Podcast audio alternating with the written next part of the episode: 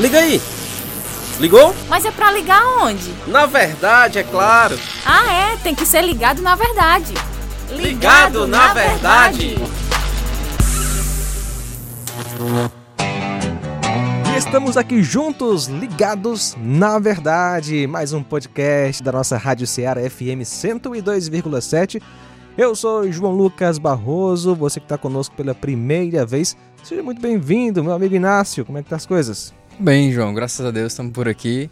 E o tema de hoje é interessante para uma pessoa que é como eu, não gosto muito assim de errar, tem um probleminha com, com frustração, acho que vai ser de muito, muita serventia. Rapaz, acho que todo mundo, viu? Eu sou um também.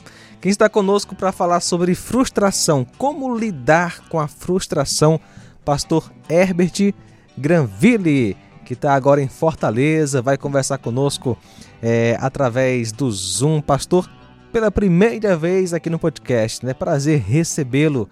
Você pode inclusive se apresentar, falar quem é sua família, seu ministério, fique à vontade. Seja bem-vindo ao podcast.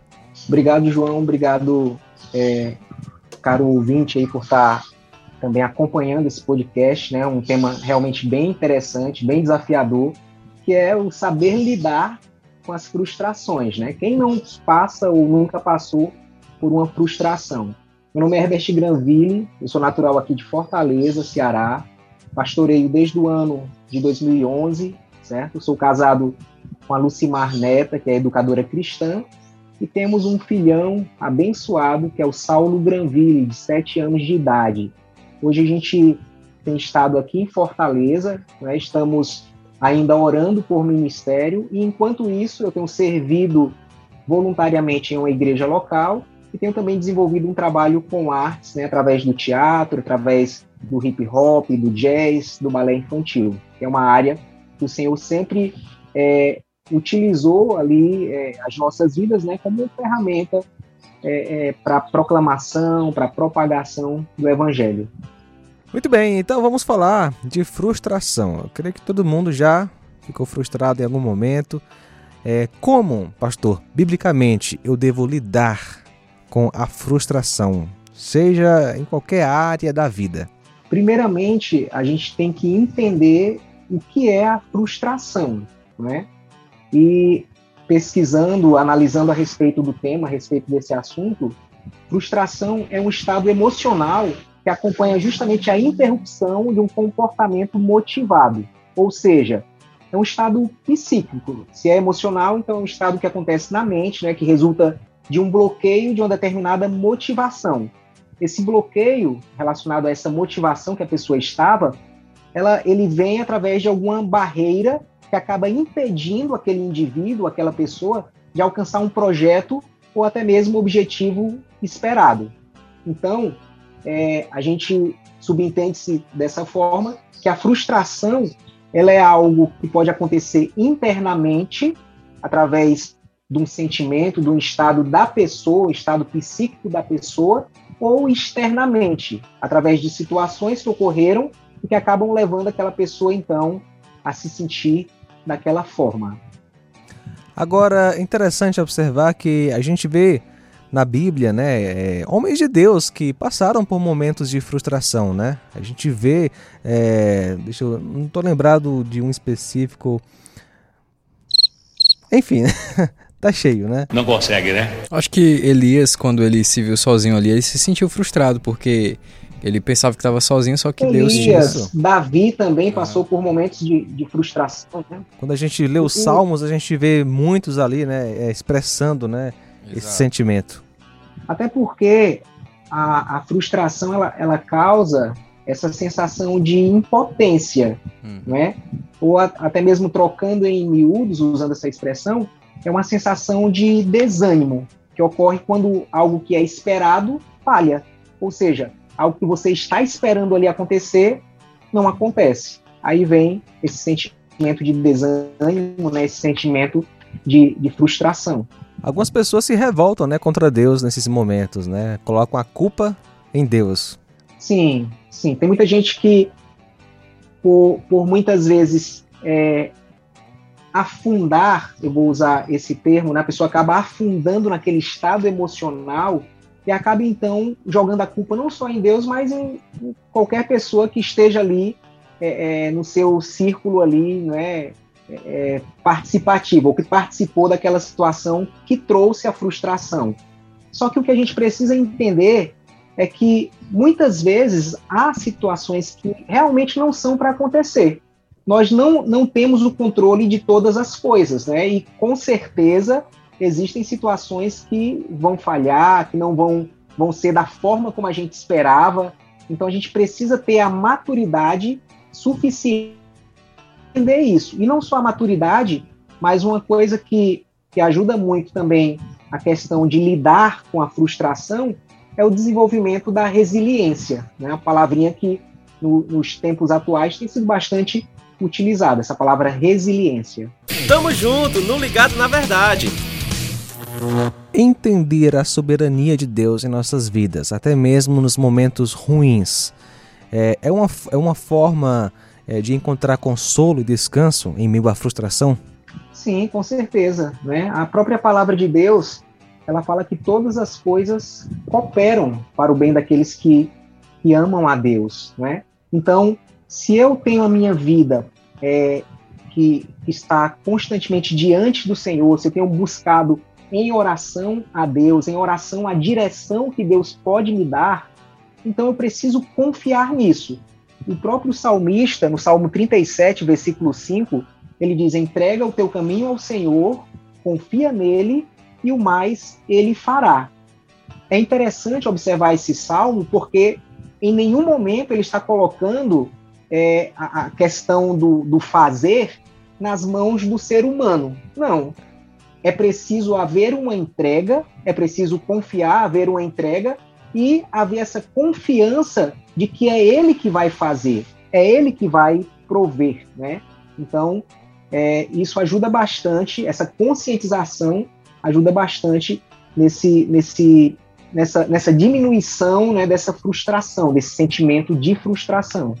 E esse cuidado de Deus a gente vê é, nos momentos mais terríveis, né? Por exemplo, uh, é, no caso de José do Egito, né, ele foi vendido pelos seus irmãos. Naquele momento, creio eu que ele perdeu qualquer esperança é, é, quanto aos seus planos, né, aos seus projetos, que com certeza envolvia ali a sua família. Mas na, aquele acontecimento ruim para ele, na verdade, fazia parte do plano de Deus para ali levar né, ao, a posição em que ele assumiu, né, como governador do Egito, para salvar muitas pessoas, né? E não estou dizendo que é, vai acontecer isso conosco, né? Sempre o final vai ser, vai ser algo é, glorioso. No entanto, o que eu quero dizer é que em cada situação da vida, de fato, Deus está no controle e mesmo com toda a frustração que essas situações podem me causar, eu posso descansar e confiar no Senhor.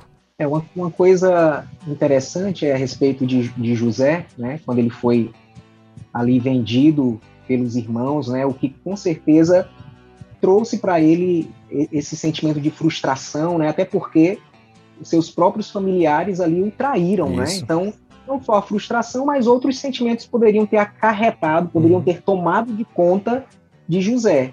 Mas o que é interessante é porque ele não permitiu isso, ele não permitiu ficar enxergando as coisas ali de uma maneira negativa, enxergando as coisas é, é, de uma maneira onde ele, ele estivesse ruminando, né, estivesse ali, é, é quando eu falo é, ruminar, né, nesse sentido de, de estar sempre trazendo à tona o problema. Ele Isso. não enxergou dessa forma. Ele olhou sob uma perspectiva diferente. Ele olhou, ele olhou, acabou olhando a situação sob um ângulo diferente, que foi justamente o ângulo da fé. Né? Então, ele colocou a fé dele em Deus. E o que é fé? Lá em Hebreus vai dizer né, que é a certeza daquilo que se espera, mesmo que eu não esteja vendo. Então, a confiança dele em Deus o levou a ter justamente o fim proporcionado que estava arquitetado por Deus. Coisa que ali no momento, se ele não tivesse confiado, se ele não, se ele não tivesse tido fé, com certeza, se ele agisse de acordo com a sua força ou com a sua vontade, a história teria sido bem diferente. Frustração. É um pecado ou pode ter uma raiz pecaminosa? Certo. Quando a gente quando a gente olha para essa questão da frustração, né, relacionado a um estado emocional da pessoa, ela tem uma raiz pecaminosa porque nós não fomos criados para sermos seres frustrados.